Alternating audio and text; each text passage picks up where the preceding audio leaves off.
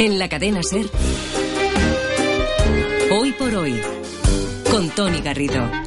Es, es para ponerse muy nervioso. Uh. ¿Se les ocurre algo peor?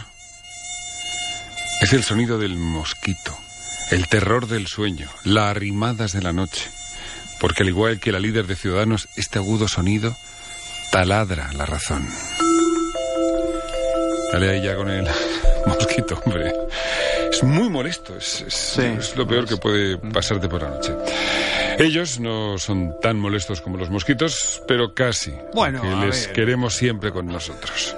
Por una parte, el profesor de biotecnología de la Universidad Politécnica de Valencia, José Miguel Mulet. Mulet, muy buenos días. Hola, ¿qué tal? ¿Cómo estáis? Dicho con todo el cariño, ¿eh? Y por otra parte, al norte, el periodista científico del Correo, Luis Alfonso Gámez. Muy buenos días, Gámez. Hola, muy buenos días. Lo del mosquito es, yo creo que uno de los peores sonidos que, que- que existen. ¿no? Es que apagas la luz y empieza a sonar. Oh. Sí. ¿Y qué haces ahí? Además, te tapas con la sábana, te Mm. despiertas, buscas. Intenta razonar con, con el mosquito. Razonar me parece que no. No, yo, yo, yo no tengo solución a eso. Yo suelo encender la luz y pasarlo muy mal. Vuelvo a apagar la luz y de repente vuelve a sonar.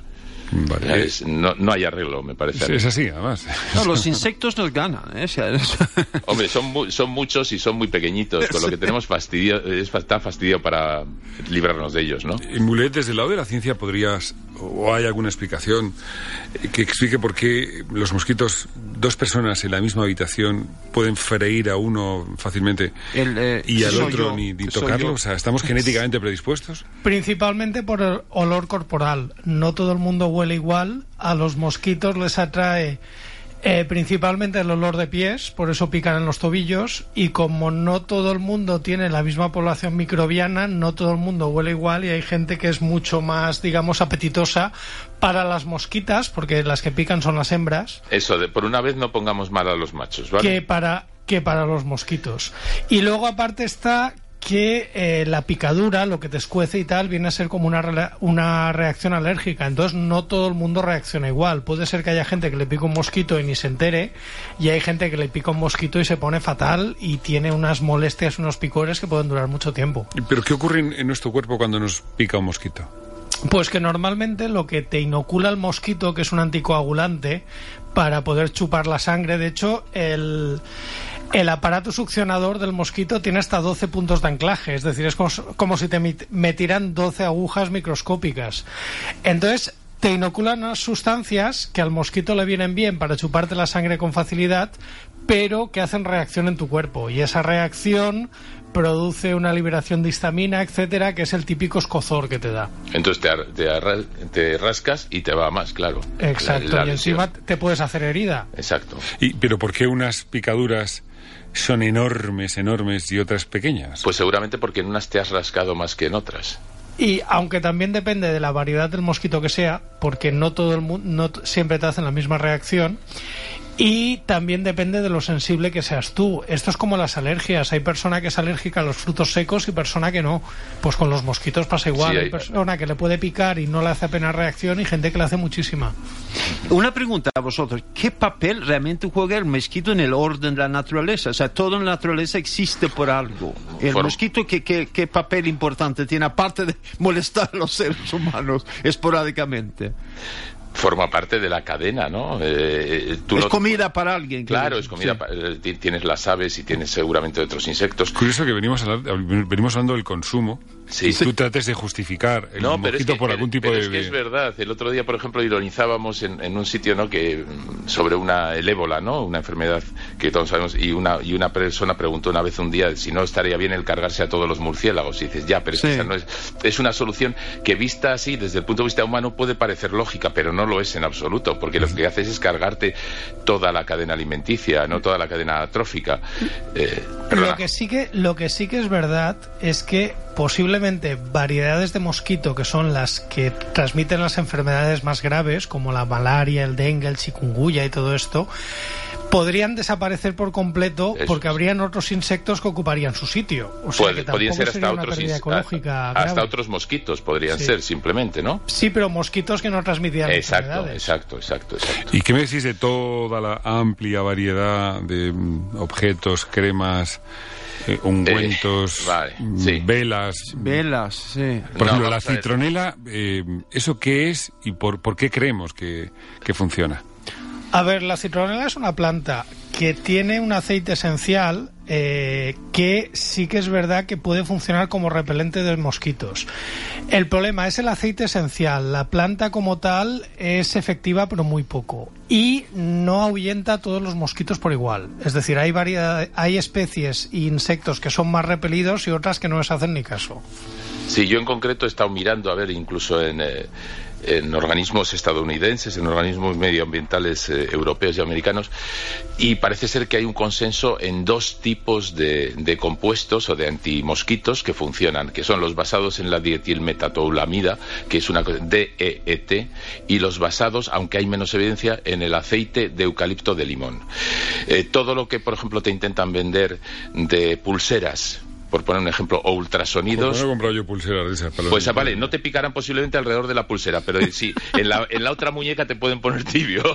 Se concentran en el otro No hay brazo. problema, eh, no hay problema. Y- Ultrasonidos no funcionan No muy funciona- bien. na- no, a, no, no. A ver, contra insectos habría que distinguir lo que son, digamos, lo- para matarlos, tipo insecticidas o trampas de estas de luz y tal, lo que es para evitar que te piquen, que ahí es donde entraría pues los aceites esenciales y lo que ha comentado Luis, y luego lo que es para las picaduras, que para las picaduras es una vez tan picado para que dejar de rascarte.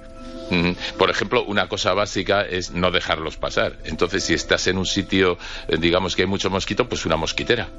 Dormir debajo de una mosquitera, que todos los hemos visto en las películas, ¿no? Cuando, cuando van los aventureros a África o a Sudamérica, ¿no? O, Y pues a precau- Murcia, vamos. Y No, precaución. Murcia. Y en Suecia, en el norte de Suecia, es que hay un problema muy grave en esos, porque son tamaño de golondrina. No estoy exagerando, bueno, un poco. ¿Y no estarás confundiendo y serán, gol- y sean golondrinas?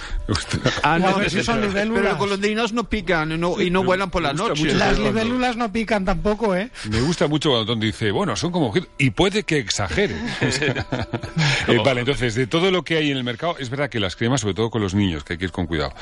Eh, es que yo no sé cómo se llama, no, no conozco otro nombre, el Aután, o sea, no sé, o sea, en no, este caso es marca comercial, pero es que no sé cómo se dice el líquido repelente de Sí, mosquitos. Los repelentes comercializados en general funciona Eso. y mejor un repelente porque evites que te pica. Eh, a ver, si estás por ejemplo en una zona tropical y te pica un mosquito, te puede eh, aportar una enfermedad. Recordemos que los mosquitos son los animales salvajes que más víctimas causan cada año, mucho más que los leones y que los tiburones y que todo esto.